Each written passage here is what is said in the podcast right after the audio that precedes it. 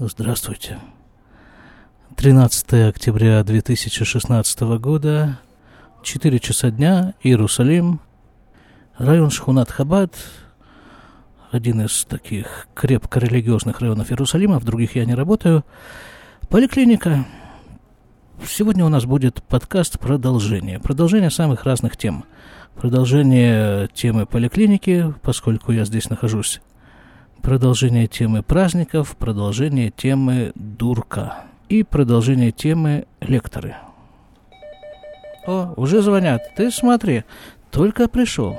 Ну, Хадара Хуцелом. Звонил мужчина, его папа, пожилой папа, после операции находится дома, и он просил меня прийти к нему и снять ему э, такие скрепки, скобки такие послеоперационные.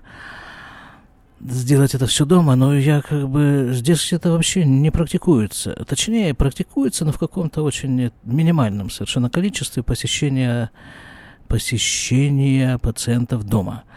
Есть э, специальное отделение в больничной кассе, которое занимается э, Бекурей Байт. Это посещение на дому. Вот там есть ребята, медсестры, врачи, они вот это все делают. А уж если по какой-то там причине, ну вот как в прошлый раз я рассказывал, там Адмор, да, Адмор, ну вот тогда, тогда и привлекают э, меня или каких-то других людей, которые работают в поликлинике. Начнем мы с того периода времени, в котором мы сейчас все находимся, вот здесь, вот в Иерусалиме, да, не только вообще, во всем мире – Вчера был Йом-Кипур. Грандиознейший день, просто непередаваемо великий день. Очень жалко, что этот день только раз в году. Пост, ни еды, ни питья, целый день в синагоге. С 7 утра до 7 вечера, даже чуть больше. Там был небольшой перерыв, часа полтора. Ну и все остальное все время в синагоге, в молитвах. Да, собственно говоря, а что делать дома, если есть пить нельзя? И вообще ничего делать нельзя как в субботу. Сиди себе в синагоге, молись. Стой там. В некоторых случаях нужно было ложиться на пол.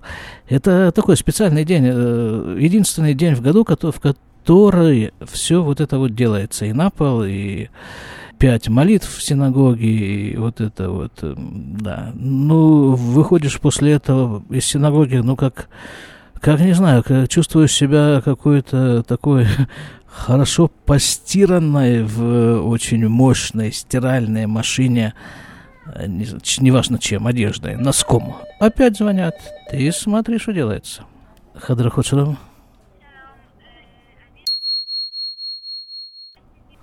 Звонила женщина, спрашивала насчет беременности, а я к своему стыду ничего не знаю насчет беременности. Ну, просто вообще ничего. Там давление могу померить беременной женщине точно так же, как и не беременной. И точно так же, как мужчине, а больше ничего не знаю. Ну, вот такой пробел у меня в этом отношении. Я этим никогда не занимался профессионально. И очень надеюсь, что не буду. Да, Йом-Кипур. Закончился Йом-Кипур. И никакой передышки, потому что вот 10 Тишрея по еврейскому календарю это Йом-Кипур, а 15 Тишрея это уже Сукот. Между ними 4 дня. Но один из этих дней суббота, когда ничего нельзя делать. И два дня это день перед субботой, день перед праздником, когда, когда тоже, да что же это такое сегодня происходит? Я-то надеялся на спокойную жизнь. Хадар Хуцелам. Это меня время от времени используют в качестве телефонистки. Просят э, перевести меня в регистратуру, потому что сама регистратура не отвечает рассчитывала на спокойную жизнь, по-моему, совершенно не. Потому что вот я же говорю, что есть четыре дня между Рошашана, э, извините, между Йом-Кипур и Сукот. Из этих четырех дней один день шаббат. Один день перед шаббатом, когда готовятся к шаббату. Один день перед праздником, когда праздник, к празднику. И остается всего один единственный день, который сегодня – и в этот вот день сегодня нужно построить суку, нужно купить арбаминим, нужно там еще кучу всяких вещей произвести. И я-то думал, что народ весь, народ весь иерусалимский народ в едином порыве всем этим и занимается, а вот, а вот э, народ, оказывается, еще находит время звонить по телефону. Я тоже с утра этим занимался. С утра я перекидывал землю с одного конца нашего, нашего двора на другой. Э, для того, чтобы ее выровнять, мы решили несколько расширить нашу суку. Она у нас была 2 метра в ширину, мы ее решили сделать 3 метра в этом году, потому что, ну, видимо, мы тоже расширяемся со временем, и протискиваться там в ней становится все сложнее. Тем более у нас гости ожидаются в этом году. Вот решили мы ее расширить, а для этого нужно выровнять площадку. Вот это я делал. Давно уже, давно я не брал в руки всякие копательные инструменты. Как-то уже микрофон стало в руках держать привычнее, чем лопату. А знаете, я вас тоже приглашу в суку. Вот с Божьей помощью в Йомшине это что такое? Это понедельник. На следующей неделе число это будет у нас... Приходили люди померить давление. Бывает. Дальше. Так, э, значит, число. Когда у нас Сукот? Сукот 17 октября. Э, в понедельник. И вот Сукот, сам Сукот, понятно, нельзя ничего делать, такого никакой работы. А вот в ближайшее время после Сукота, это неделя такая, праздника Сукот, это праздничная неделя, когда положено сидеть в суке, спать в суке, есть в суке и просто пребывать в суке, проводить в суке время. И вот э, я вас туда приглашаю таким образом, виртуальным, понятно – я был бы рад на самом-то деле, если бы вы ко мне заглянули в суку и, так сказать, физически. Но виртуально я просто один из подкастов, один из выпусков запишу там, в суке. И таким образом исполню заповедь приема гостей в суке. Живые люди ко мне тоже будут приходить, я очень надеюсь, но вот так, чтобы в глобальном, в глобальном мировом масштабе вот так взять, через интернет пригласить весь мир – побывать у себя в суке и как бы виртуально его там принять. Я, блинедер, что называется, постараюсь это сделать. А пока пойду-ка я окажу себе первую медицинскую помощь. То есть вытащу из руки ту занозу, которую я загнал в нее сегодня утром. Вот так воспользуюсь служебным положением в личных целях. Ну все, с занозой покончено, я очень надеюсь что делается с занозой, да, в медицинских учреждениях. Берется иголка, ну, если заноза торчит так совершенно явно, то можно ее каким-нибудь хорошим пинцетом выдернуть. А если не торчит, то берется иголка. Я беру самую маленькую иголку, обычную иголку для инъекций, но самую маленькую, 25 номер. И вот эта вот иголка, я, она просто удобна так, она заточена, она заточена как нож и очень острая. И вот эта иголка я раскрываю, как бы расширяю это отверстие, куда вошла заноза. Ну и там дальше уже по обстоятельствам. Либо ее удается как-нибудь выдавить, либо ее там э, при, удается как-нибудь добыть из этой самой ранки отверстия, или ее там просто не видно. Ну так не видно и не видно. Что в этом случае делается, если ее невозможно вытащить? А заноза, ну, обычно заноза-то маленькая. Если ее не видно, так она наверняка маленькая. Оставляется так, как есть. Ну, максимум, что может произойти со временем, через несколько дней, там появится капелька гноя, и вместе с гноем эта заноза выйдет. Состоится процесс самоочищения организма. Тем временем привели девочку снять швы все та же история. Упала, ударилась подбородком, рассекла кожу, зашили. Десять дней назад, сейчас сняли швы. А мы уже говорили как-то об этой типичной травме у детей. Падают вперед подбородком об пол или что-нибудь еще. Рассекается подбородок, накладываются швы. Звонят, слушаем. Хадрахуцунам.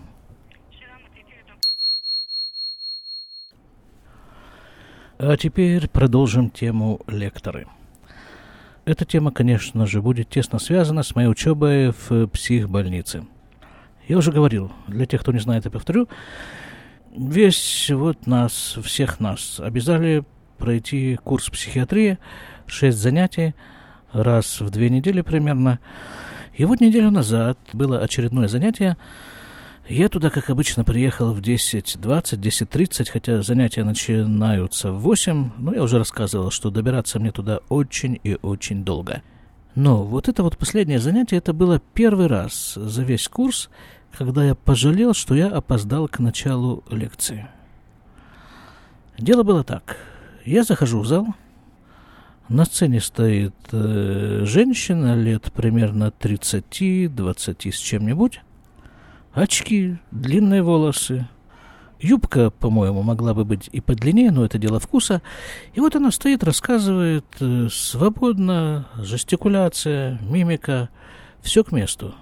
Очень хороший, красивый иврит. И говорит она следующие вещи. Ну, отчасти я здесь воспроизвожу как бы ту часть лекции, на которую я опоздал. Ну, потому что я услышал, можно легко догадаться, что было в той части, которую я не услышал. И вот она говорит примерно следующее. Вот меня зовут так-то, мне столько-то лет. У меня шизофрения, э, начиная практически с детства. То есть еще в детстве она страдала какими-то признаками шизофрении, которые тогда еще не трактовались как шизофрения, но потом в юности, когда наступила пора наркотиков и алкоголя, была некая триггерная ситуация, которая привела к психозу. Психоз, госпитализация, лечение – выписка, психоз, госпитализация, лечение, выписка. И так, э, так вот этот, весь этот э, порочный круг, э, который проходит, из которого никак не может выпутаться больной шизофренией.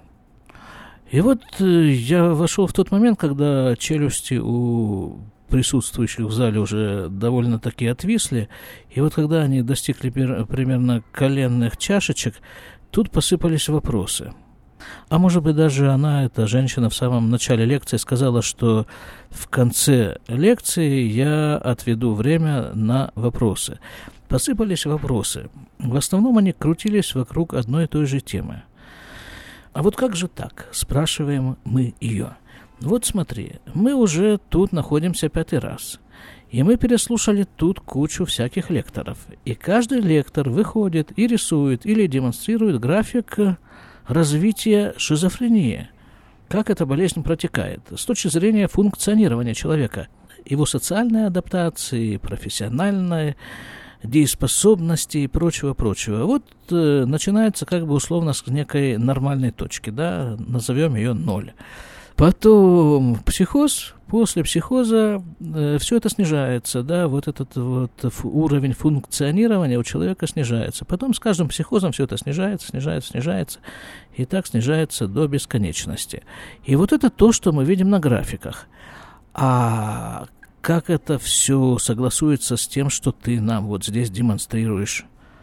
У тебя-то ведь, ну смотри, никакого снижения, как минимум а во многих смыслах даже подъем. Она так спокойно отвечает, ну, значит, надо нарисовать другой график. Обратиться к другим исследованиям, она говорит. Ведь есть масса исследований. Каждая компания, которая занимается лекарствами, проводит свои исследования. Можешь выбирать любые результаты, которые тебе подходят. Может быть, говорит она, и некоторые учебники стоит переписать, пересмотреть. Ну, понимаете, вот, вот такой вот разговор. Совершенно неожиданный. И она ломает вообще все стереотипы о психиатрическом больном. И колоссальные молодцы все-таки организаторы этого курса, что они пригласили туда в качестве лектора, именно в качестве лектора, человека больного шизофренией. Мы ее спрашиваем, а как вот там ты считаешься, как у тебя течение болезни сбалансировано? Она говорит, да, вполне сбалансировано, я вполне этим довольна. А что это значит практически, мы ее спрашиваем. Ты голоса слышишь? Это один из э, симптомов, которые часто появляются у больных шизофренией. Они слышат голоса, которые им что-то говорят или которые им что-то приказывают даже сделать. Она говорит, да, слышу голоса, слышу голоса, но я умею как бы с ними разбираться. И она училась их различать и понимать, что вот эти вот голоса – это галлюцинация. И научилась с ними как бы работать. То есть, если я занимаюсь каким-нибудь э, интересным для меня делом, то эти голоса уходят на какой-то далекий план и меньше досаждают. Или, скажем, я знаю признаки, которые появляются у меня перед психозом, или даже я знаю те места, те места, в которых вероятность возникновения у меня психоза довольно высокая. Вот, скажем, в Рамата Шарон говорит, я не появляюсь, я туда не езжу, вот из-за вот этой самой причины. Я, говорит, вышла замуж, родила ребенка, у меня есть маленький ребенок. А как я вышла замуж, тоже рассказывает. Говорит, мы с каким-то парнем сидели вместе в аптеке в очереди. Ну и разговорились, я у него спрашиваю, «А у тебя что? Он говорит, у меня фраут кэшев в рекуз. Это ADHD. Сейчас я посмотрю в компьютере. Я все-таки на работе нахожусь. Если какой-то перевод на русский – Синдром дефицита внимания и гиперактивности. Ну, не знаю, как в России, в Израиле это чрезвычайно популярный э, диагноз. У детей просто вот э, лечат его риталином. Такое лекарство есть, риталин. Он льется рекой, просто рекой. Я думаю, в школах скоро сделают отдельный кран, из которого будет э, течь риталин. И большая кружка будет висеть возле этого крана. Хотя на самом-то деле сейчас это лекарство выписывается после консультации, не знаю, психолога, психиатра, не знаю кого там, но просто направо и налево оно струится, струится и пьется и принимается. Вот. вот у этого парня, вот как раз было вот такое вот, э, такая была проблема. ADHD. Он и говорит, вот у меня вот это, а у тебя что? Она ему говорит, а у меня шизофрения говорит, я думаю, это она со сцены уже нам говорит, я думаю, что он не обратил внимания, потому что у него же как раз вот эта вот проблема есть, когда с вниманием проблемы. Вот, шизофрения, да. Ну, там через некоторое время начали встречаться, потом женились. Вот родился ребенок. Спросите у меня, часто у меня спрашивают, говорит она со сцены, часто спрашивают, а как вообще у вас вот, семейная жизнь? Она говорит, да так себе, в общем-то. Ну, это сейчас так себе. Работаем, в этом направлении мы тоже работаем. И вообще вот это вот у нее такое, такое, как бы, такая позиция. Вот сейчас это так. Может быть, даже не очень удачно. Но никто ведь не сказал, что так это будет оставаться. Работаем, есть результаты. Но я, конечно, не выдержал, когда она закончила лекцию, вышла, я побежал за ней, остановил ее, спросил, есть ли у нее там пара минут э, и силы для того, чтобы ответить на два вопроса. И задал ей все тот же самый вопрос, о котором я уже вам говорил и который я уже задавал одной из лекторш. Нет, сначала я расскажу о первом вопросе. Первый вопрос к ней у меня был такой. Ну вот говорю, смотри, мы тут вот ходим по территории психбольницы и видим пациентов. Вот совершенно отчетливо вот эти пациенты выделяются на общем фоне совершенно отчетливо сразу, невооруженным глазом видно, что это пациент психбольницы. Но они какие-то неряшливые, какие-то они странные, какие-то они перекошенные, двигаются они как-то медленно и как-то и как-то так вот э, некоординированно. И, ну, вокруг них бегают толпы жизнерадостных, координированных, э, целеустремленных э, сотрудников этой же психбольницы, и сразу же невооруженным глазом видно, что вот это вот сотрудник психбольницы пошел, а вот этот вот тот человеческий материал, с которым он работает. И я ее спрашиваю, как это так? Вот почему? Вот они вот такие, а ты вот такая. Она мне тут же отвечает, так говорит, понимаешь, говорит, я ведь была вот точно такая же, вот точно, вот такая. Я по три недели не мылась. Какими-то там неимоверными усилиями меня заставляли или там насильно мыли, я уже не знаю, что там с ней делали. Но, говорит, я была точно такая. Ну, ну хорошо, а что дальше? И как вот такое превращение произошло? Ну, говорит, мне сказали один раз моя там, это какая-то, она ее назвала боссит, босс э, женского рода. Она сказала мне пойти вымыться. Я не знаю, кого она имела в виду, кто такая эта Бустит. Я вот, вот я жалею, потом уже я несколько раз у меня в голове прокручивался этот разговор, и я жалею, что я ей не задал несколько вопросов. Вот один из тех вопросов, которые я не задал. Вот я бы ее спросил так. Э, вот ты рассказываешь, что у тебя был некий такой триггер, некая триггерная ситуация, которая стимулировала развитие психоза. Хорошо, а вот скажи мне, пожалуйста, я бы спросил у нее, а есть ли какой-нибудь триггер, который стимулировал выздоровление? Я ее спрашиваю дальше. Так хорошо, вот э, ты говоришь, что ты сумела это сделать, то есть это что, просто у тебя, тебе так повезло, у тебя такая сила воли, такая работа над собой, у тебя это есть, а у них этого нет? И она меня тут же поправляет. Пока еще нет. Никогда, говорит, никогда нельзя ставить на человеке крест. Сегодня он такой, но никто не сказал, что завтра он будет таким же а тем более послезавтра. Вот в этом направлении, говорит, нужно работать. И она работает. Она работает в нескольких э, мерказа сбора, это центры разъяснения, так что ли можно перевести которые занимаются вот, вот именно вот этим. Вот она встречается вот с нами, да, вот с нами, с э, медработниками, которые занимаются, которые работают с психиатрическими больными. И ломает стигма, это называется. Стигма – это ну, привычное такое стандартное представление о чем бы то ни было. Вот она его ломает просто в дребезги, просто самим своим видом, самим своим появлением на сцене, самой собой – она работает э, с э, самими больными, работает с семьями этих больных. Но просто чтобы показать людям, что можно и по-другому, не обязательно, если у тебя написан, записан какой-то диагноз, э, то, то все, на этом конец. Ты переходишь в совершенно другую категорию населения. А теперь второй вопрос, вот тот самый вопрос. Да, я ее спрашиваю, а как, скажи, пожалуйста, вот как ты э, с твоих позиций, с позиции больной, здоровой, не знаю теперь, кто уже ты, кто из нас более больной, ты или вот я, который относится к психиатрическим больным с совершенно четких, стандартных, укоренившихся позиций. Так скажи мне, пожалуйста, как ты относишься к идее немедикаментозного лечения психоза и шизофрении вообще? Если вы помните, когда я задал этот вопрос той лекторше, которая представляла, скажем так, медицинский персонал, лекторша мне ответила совершенно однозначно только, только лекарства. А вот эта вот женщина ответила, секунду подумала и ответила, а что, вполне возможно.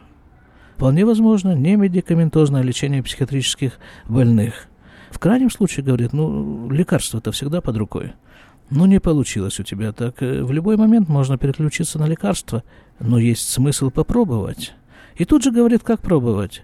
Говорит, кому что подходит, кого что привлекает. У одного человека это искусство, у другого это спорт, у третьего это не знаю что. Еще там она называла несколько методик популярных в Израиле. Я уже от себя могу добавить подкасты, кстати. Вот пусть человек займется серьезно, серьезно займется тем, что его по-настоящему привлекает. И оно его вытащит. По крайней мере, есть шансы. Ну вот так мы с ней и поговорили, поговорили. Я вернулся на лекцию, потом был обеденный перерыв. А потом, после обеда, я возвращался в этот лекционный зал, и по дороге повстречался мне человек в пижаме из категории вот тех самых странно выглядящих людей. Он у меня спрашивает, а почему, говорит, синагога закрыта? Я ему говорю, так понимаешь, я не местный, я вообще не имею к этому отношения. Он говорит, да, а что ты тут делаешь? Спрашивает меня человек в пижаме. Я говорю, да учусь я тут. Как ты, что, ты психиатрию учишь, что ли?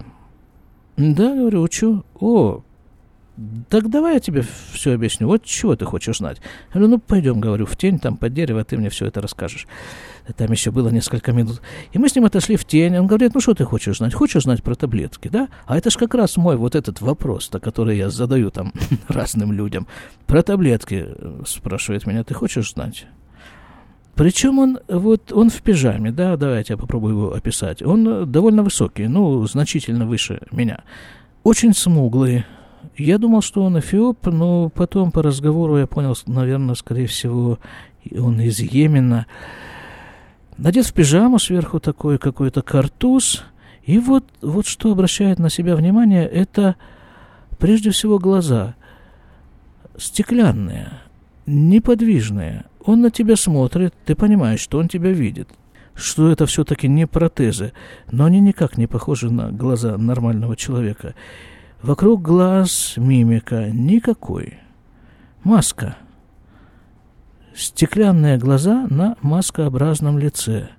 Жестикуляция тоже практически минимальная. Во всяком случае, в верхней части тела, плечи, плечи почти не двигаются, руки тоже еле-еле двигаются. Как-то вот, вот, вот так вот он. Я думаю, что это все-таки действие лекарств. И вот он стоит, вот на меня смотрит, и, если, конечно, можно это назвать таким словом, смотрит, по крайней мере, его глаза направлены на меня. И начинает мне, ты что, про таблетки хочешь знать? Хочу, говорю. Ну, давай. И начинает он все эти таблетки, бандармин, там, асивам, э, луриван, там, что-то он кучу мне таблеток всяких перечислил. Э, так говорит, что эти все таблетки, Урсима-то, ну, Урсима-то нас разрушают, эти таблетки. Мы их пьем, а они нас разрушают. Я ему говорю, ну хорошо, а ты без таблеток смог бы обходиться? Он говорит, ну так я и обходился без них три года. Потом опять начались наркотики, туда-сюда, опять сюда попал.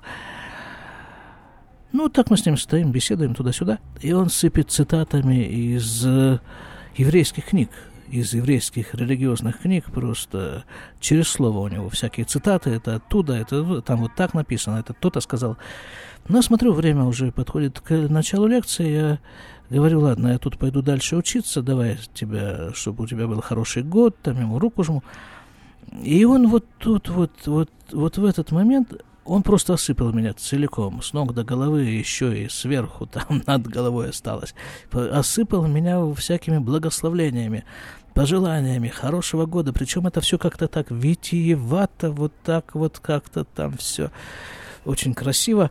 И вот тут у него ожили глаза. Нормальные человеческие глаза стали. Мимика появилась.